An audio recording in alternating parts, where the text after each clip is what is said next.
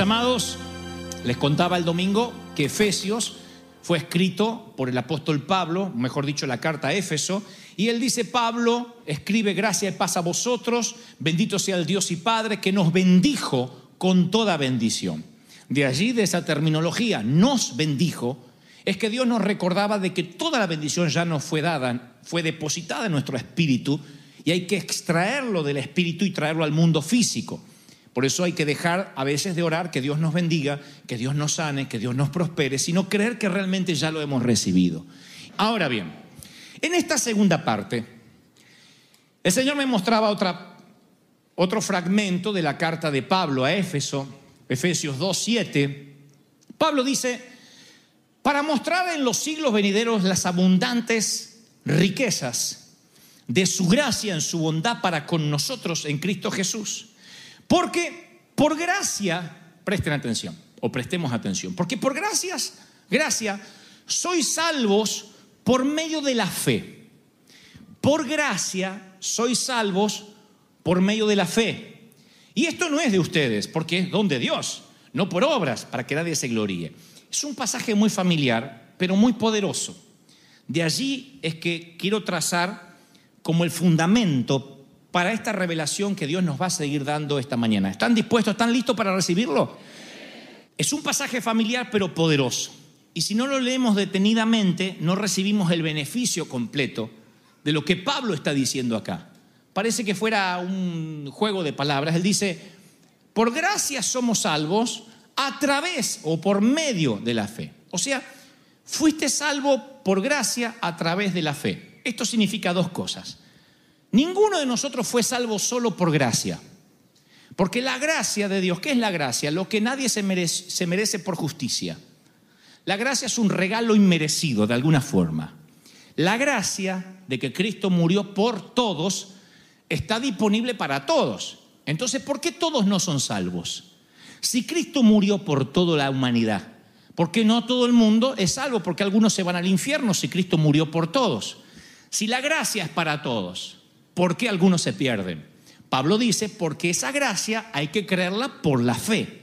No fuiste solo salvo por gracia, tienes que creer por fe de que Cristo hizo algo por ti en la cruz. Si no tienes fe, la gracia no te sirve. ¿Me siguen hasta ahí, sí o no? Ahora, otros dicen, yo no creo en la gracia, yo creo por fe solamente. Y la fe en sí misma tampoco te salva. Porque tú puedes tener fe de que si diezmas, te congregas y eres buena persona, vas a ser salvo. La fe no te salva, la fe en esas cosas no te salva. Lo que te salva es la fe de que fuiste perdonado por gracia en la cruz del Calvario. No son tus obras, no te puedes gloriar.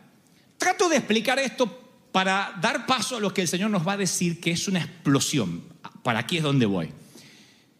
Estuve leyendo, no es que no me acuerdo cuando lo estudiaba en, la, en el high school, pero estuve leyendo acerca del sodio y el cloruro. Ustedes dirán, ¿qué tiene que ver el sodio y el cloruro? Bueno, déjenme avanzar. Si ustedes ingieren sodio solamente, la suficiente cantidad de sodio mueren envenenados. Si ingieren cloruro, también es una sustancia que te envenena inmediatamente. Pero si los mezclas, se transforma en cloruro de sodio, que es la sal de mesa, casi imprescindible para comer. La gracia en sí misma es venenosa cuando te congregas en una iglesia donde solo se habla de gracia y no hay fe, cuando solo se habla de gracia, Cristo lo hizo todo, no importa cómo vivas, porque solo es gracia, es veneno para la gente. Cuando vas a una congregación que solo se habla de fe, de superfe, di las palabras correctas, un pacto, créelo, si tú lo confiesas ya está, también es veneno. Para que se transforme en sal de mesa, en cloruro de sodio, tiene que combinar la parte exacta de gracia y de fe, porque la fe aislada no te salva. La fe no, no, si tu fe está puesta en vivir en santidad, en sanarte, no va a producir tu salvación. Tu fe tiene que estar puesta en lo que Cristo ya hizo en la cruz. La fe es apropiarse de lo que Cristo ya hizo en la cruz, de lo que hizo hace más de dos mil años. Cuando tienes fe de que Él hizo, dijo, consumado es, y lo hizo todo allá, y lo tomas, es gracia y fe combinada, transformada en sal de mesa. Te hace bien. ¿Me siguen, sí o no? Ahora, entendiendo esto de la gracia y de la fe, podemos pasar a la segunda base. Tenemos que comprender que el mundo espiritual es real. Muchos creen que el mundo espiritual no existe simplemente porque no lo ven. Pero el mundo espiritual es real, no es una fantasía. Ustedes deben recordar que cuando el ejército de Siria rodea a Eliseo, su criado Gehazi está aterrorizado al ver tantos sirios y le dice el profeta, no tengas miedo Gehazi, en 2 de Reyes 6:16, porque más son los que están con nosotros que los que están con ellos. Y luego dices, te ruego Jehová, el profeta, que le abras los ojos al sonso hispano, a Gehazi este para que vea. No, pues tengo otra versión yo. Entonces Jehová abrió los ojos al criado y miró. Y aquí que el monte estaba lleno de gente de a caballo y de carros de fuego alrededor de Eliseo. Gehazi abre los ojos del espíritu y ve carros de fuego, ángeles, querubines, serafines, argentinos, de todo tipo de ángeles. Ahora, escuchen. Esos ángeles no llegaron cuando Gehazi los vio. Cuando él abrió los ojos, Dios no dijo, ¡ay! Me abrió los ojos Gehazi, rápido, ángeles, que no llegamos. No fue así. Los ángeles estaban antes de que él estuviese consciente que estaban allí. Eliseo no dijo, Padre, envía ángeles para que éste se quede tranquilo. Dijo, abre los ojos para que vea este sonso, que mayor son los que ya están con nosotros que los que están en contra. Noten otra vez la ecuación. ¿Quién no ve los ángeles? Y ahí sí. Pero el poder está allí. La unción está allí. Solamente que Gacy no encendió la luz de su sala. Y él está preocupado porque cuando no enciende la luz de tu sala, dices cosas como, hay oscuridad, voy a chocar, me voy a lastimar, no veo nada, los sirios nos van a matar. Entonces, Eliseo lo que hace es, enciende tu luz. Si enciende la luz, podrás ver que mayor son los que están con nosotros. Ahora, tampoco la Biblia dice que Eliseo tenía los ojos espirituales abiertos, no hay indicios que Eliseo los estaba viendo. ¿Por qué Eliseo tal vez no los estaba viendo? Quizás porque no lo necesitaba. Porque cuando tú estás consciente que hay energía en la planta generadora, no llamas todos los días, hay energía, hay energía porque voy a prender la luz. Me, me aseguran que hay energía. Simplemente sabes que con levantar el interruptor, el poder estará allí. A lo mejor Eliseo no necesitaba ver los ángeles. El que lo necesitaba ver era este incrédulo que tenía miedo. Eliseo ya había visto ángeles, si ustedes ven capítulos anteriores, él ya había visto ejércitos de ángeles, así que él estaba por sentado, por descartado que los ángeles estaban allí. Es como cuando sabes que estás que eres amado, cuando sabes que te aman, tú estás consciente de eso y eso te hace vivir feliz, vivir en plenitud, brillar. Cuando no estás consciente de eso, necesitas confirmaciones. Ahora, cuando estás consciente de que la luz está sobre ti, a veces eres el que menos necesita. No te sientas un carnal o alguien poco espiritual porque no te profetizan, porque no te dan una palabrita. A lo mejor el Señor sabe que no lo necesitas como Eliseo, porque ya sabes que mayor son los que están contigo, que todas las cosas que puedan venir en contra, que las adversidades, que las pruebas, que las crisis. Eliseo creyó que los ángeles estaban allí por las promesas de Dios. Punto. El mundo físico no siempre coincide con el mundo espiritual. Te levantas una mañana, hablaré de mí. Me he levantado una mañana estando en la Catedral de Cristal con piedras, piedras en los riñones. Me levanto el domingo temprano por la mañana, el dolor era intenso y tomaba todo lo que podía tomar y mucho agua y, las piedras estaban allí, el dolor era intenso y de pronto el Espíritu Santo me dice, predica en el mundo espiritual. Ajá. No me pregunten cómo lo supe, pero yo tomé la sanidad que había ocurrido hace dos mil años allí en la cruz. Así que pasé a predicar y mientras que predicaba no hubo dolor. Yo dije, Señor, méteme en el mundo espiritual. Yo quiero saber que estoy sano y fui completamente sano. Yo no tuve respiro toda la noche, yo no dormía noches enteras ni días enteros anteriores a ese, pero estaba allí y de pronto entendí que si yo lograba vivir en el mundo espiritual, ¿cómo se logra vivir en el mundo espiritual? no siendo, estando en trance, con los ojos hacia arriba diciendo, no me hables que estoy en el mundo espiritual. Eso es haber tomado dos tequilas, dos caballitos, eso es diferente.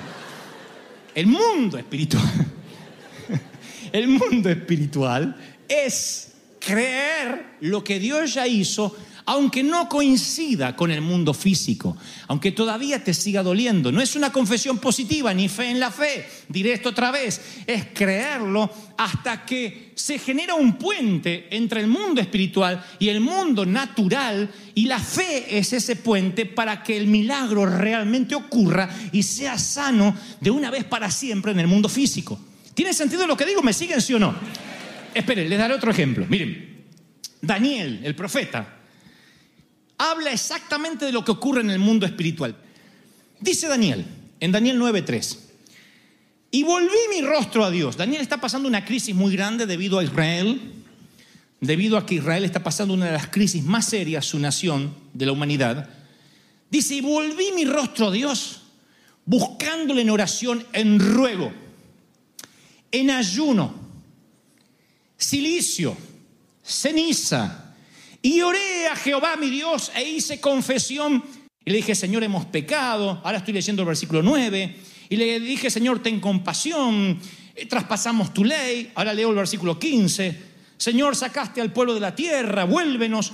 Él ora durante 19 versículos. Y yo me tomé el tiempo de leer en voz alta, tratando de actuar como Daniel pudo haber orado, no leyendo en el año primero de Rey Azurio, no así sino que lo hice como si Daniel estuviese orando. Y oré a Jehová mi Dios e hice esta confesión. Hemos orado. Perversamente hemos sido rebeldes. Nos hemos apartado de los mandamientos. No hemos obedecido a los siervos. Así estaba en casa ya. Para ver cuánto duraba la oración. Tres minutos lo que dura un tema musical. Tres minutos. Una oración que le dura tres minutos. 19 versículos, tres minutos. En el versículo 20, Daniel dice, estaba aún orando cuando el varón Gabriel, vino un ángel, vino volando con presteza a la tarde y me hizo entender y me dijo, Daniel, ahora, ahora he salido para darte sabiduría y entendimiento. Y sigue hablando el ángel. Escuchen, porque les va a cambiar la cabeza. Mire, al principio de tu oración, dice una oración, apenas empezaste tus ruegos, me fue dada la orden, dice el ángel. ¿Quién le da órdenes a los ángeles? Y yo he venido para hablarte, porque tú eres muy amado. Estoy hablando ahora, Daniel 9:23. Entiende lo que te diré y la visión. El ángel se tardó tres minutos. Ustedes dirán, ¿y por qué? Desde la orden de Dios hasta que el ángel bajó, tres minutos. No sé, tal vez Gabriel tenía que empacar. Quizás estaba en otra misión al otro lado del universo y tardó tres minutos en cubrir 100 billones de años luz. No sé, traté de pensar ayer por qué el ángel dice, Dios me dio la orden apenas empezaste a orar. ¿Por qué tardó tres minutos el ángel? He tratado de preguntarle al Señor, he buscado en concordancias, en libros y no encuentro. Nadie se puso a analizar por qué Dios le dio la orden apenas, dice el ángel, apenas comenzaste a orar. Me fue dada la orden. Yo le hubiese dicho, ¿y por qué tardaste? Me dejaste orar 19 versículos. No lo sé. Aún así, unos capítulos más tarde, Daniel vuelve a orar. Y dice, es el mismo Daniel, es el mismo Dios. Y dice, en aquellos días, ahora estoy en el capítulo 10, un capítulo más tarde, yo Daniel estuve afligido por tres semanas, ya no son tres minutos, son tres semanas, son 21 días. Yo no comí manjar delicado, no entró en mi, en mi boca carne ni vino, ni me ungí con ungüento, hasta que se cumplieron tres semanas. El tipo ahora está hablando tres semanas. Mi pregunta al Señor fue, ¿por qué si la primera respuesta tardó tres minutos? ¿Por qué ahora tarda tres semanas?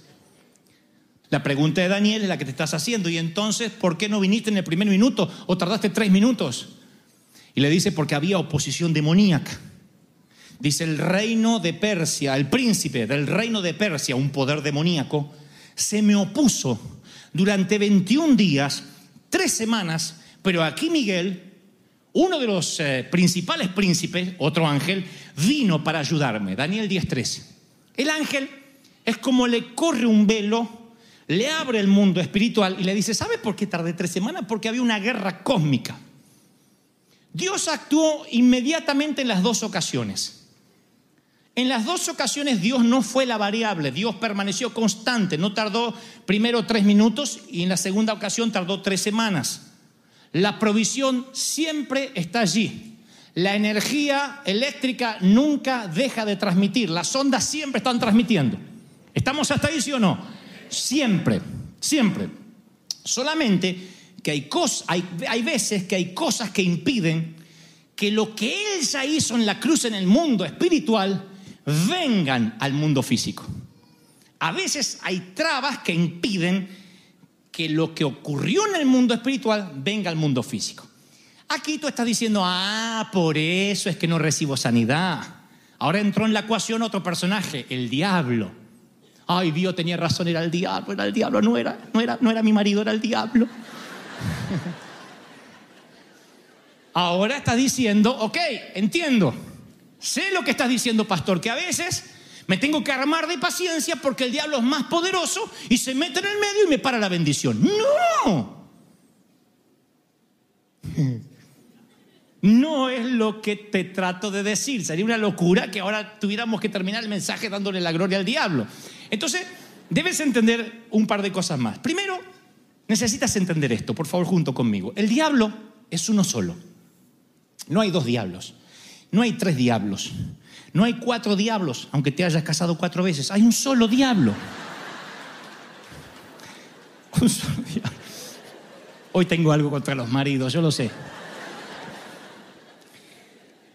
Las, las escrituras no dicen que los demonios tengan sexo, se reproduzcan y tengan bebés de demonios.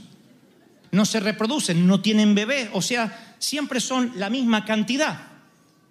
El mismo número de espíritus malos que trabajan en la tierra no han aumentado con el pasar de los siglos y los milenios. Somos 6 mil millones de personas en el planeta y los demonios no se han reproducido. Entonces, el diablo pierde muchas de las batallas porque no tiene los demonios necesarios y a veces Dios lo resuelve de un tema tan, de una forma tan sencilla. Dios a veces te mueve de lugar. Le decía a los profetas, súbete al monte, bájate a tal lado, cruza del otro lado. A veces los movía geográficamente para inclusive los demonios no tienen buena información cruzada allá abajo. El sistema de internet no hay buena señal, no hay wifi allá abajo tan bueno y no tienen buena información. A veces Dios te mueve de un sitio para otro para hablarte, para darte una revelación y hasta que le llega la información cruzada a Satanás, ya Dios hizo la obra. La Biblia dice que los demonios se confunden. Porque no tienen la revelación del Espíritu Santo. Aún la Biblia la pueden leer como cualquiera, pero no tienen la revelación del Espíritu Santo. El diablo ni siquiera está entendiendo lo que trato de decir hoy. Dice, ¿a dónde va? Nunca entendiste nada, menos vas a entender ahora. Esto es para gente que tiene el Espíritu Santo y está recibiendo una revelación. Ahora, cuando los cristianos ven que la respuesta se tarda, que esta vez Dios no tardó tres minutos, sino tres semanas, tres meses, tres años, treinta años. Creen que Dios es el que no responde. ¿Qué hubiese pasado si Daniel se daba por vencido en la segunda oración? La fe es el puente que la provisión de Dios utiliza para cruzar del mundo espiritual al mundo físico. La fe tuya no obliga a Dios a hacer nada, pero es el puente que Dios usa para lo que Él hizo en la cruz del Calvario, cruce al mundo físico y se manifieste en lo natural. ¿Me están siguiendo? ¿Sí o no? Ahora, antes de la llegada del ángel, en estas tres semanas, Daniel no sabía qué pasaba en el mundo espiritual.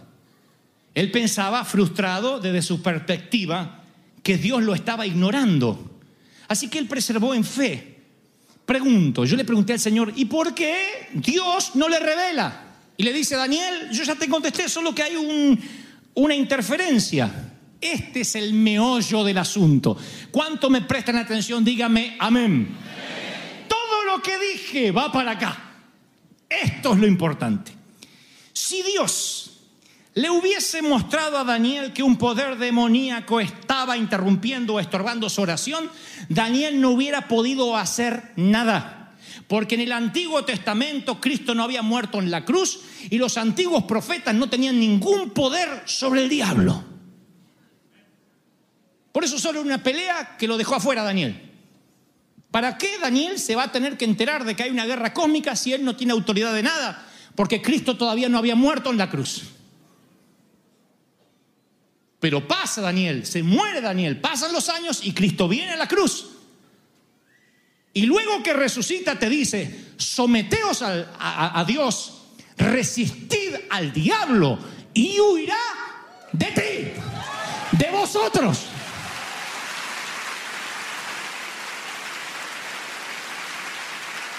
Oigan, Así como no le puedes pedir a Dios que te mueva la montaña, sino que le tienes que hablar a la montaña que se mueva en el nombre de Dios, Dios no puede reprender al diablo por ti porque te dio la autoridad a ti. La Biblia no dice, y el diablo huirá de mí, dice, y huirá de vosotros. ¿Por qué le estás pidiendo a Dios que por favor el diablo le huya a Dios? Dios dice, te va a huir a ti. Tienes que resistirlo. Y huirá de ti. Otra vez, ¿quién tiene el interruptor?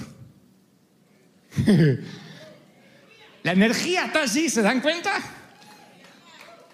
Tú no puedes decir, bueno, me está pasando como Daniel la segunda parte, las tres semanas, tu abuela, porque tú puedes hacer que se destrabe la oración porque la autoridad te ha sido dada. ¡Aleluya! ¡Wow!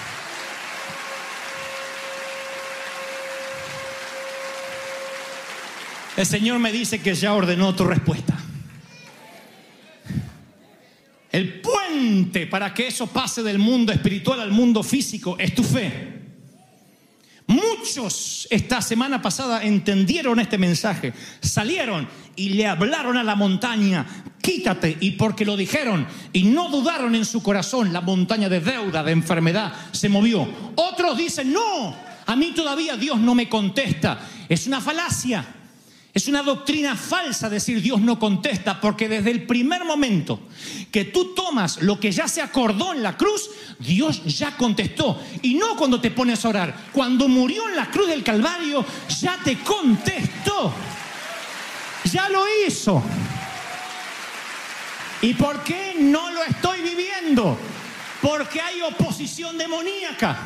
¿Y por qué Dios no quita al diablo? Porque Él te dio la autoridad a ti. Él dijo, está tan vencido, yo ya lo vencí en la cruz de Calvario, no lo puedo volver a vencer. No lo puedo rematar, ya está. No está herido, está muerto. Yo ya lo vencí, consumado es. No dijo, el diablo quedará todavía dando algunos, algunos golpes y algunos zarpazos y tendré que volver a aparecer de tanto en tanto. Él dijo, no, todo fue cumplido, consumado es. Y cuando él lo hizo y tomó las llaves de la vida y la muerte, las llaves del Hades y venció al infierno, él te dio las llaves a ti y te dice, úsalo. Entonces tú dices, Dios no me responde, ¿por qué sigo enfermo? Porque hay oposición demoníaca. Esa oposición viene en forma de, oh no, tú te vas a morir. Oh no, no, no, no, eso está en la sangre. Oh no, no, no, tu familia murió, tú te vas a morir. Miren, eh, mi familia, los Gebel, han muerto dos de mis hermanos de infartos masivos. Mis padres tuvieron tres infartos, cada uno de ellos. Y cada vez que me ve mi médico de cabecera me dice, wow, eres una bomba de tiempo. Tú tienes mucho. Cuando yo pongo los antecedentes, porque no puedo mentir, allí aparece cáncer de mi mamá, aparece eh, eh, los infartos de ellos, mis dos hermanos muertos. Así que yo no puedo decir, Señor, quita el demonio de ahí, me voy a morir. Tomo la autoridad y digo, en la cruz del Calvario dice que aunque los padres coman las uvas agrias, los hijos no heredarán la dentera, que Dios corta toda maldición. Que lo que ha pasado con tus padres, con tus abuelos, es cortado en el nombre del Señor. ¿Están recibiendo esto, sí o no? Entonces, el historial médico puede estar allí porque no puedes mentir, pero en el historial, en el mundo espiritual, cuando Dios dice, abro tus ojos, Dante, Él muestra que hay salud en mí porque me la dio en la cruz del Calvario. Y cada vez que Satanás viene a oponerse, yo tomo la autoridad y le digo, Satanás, vete que se me enfría la pizza. Yo le doy la autoridad, yo tengo la autoridad y yo lo echo fuera. No le estoy pidiendo a Dios que me lo quite. Y cuando tú le dices, quita Dios al diablo de mí, Dios simplemente hace silencio. Él no va a quitar a un diablo que ya venció. Él dice, lee la Biblia otra vez. Quítalo, léelo. Quítalo, cabezón, léelo. He aquí os es dada toda potestad. Si tomaras cosas mortíferas, no te hará daño. Eso incluye la comida de la madre de tu esposa. Sobre los enfermos pondré las manos y sanarán. Ni siquiera ores. Pon las manos y sanarán. Echarás fuera demonios. Y aquí poder está sobre ti, iglesia. Aleluya. Wow. Diga, Señor, eso viene.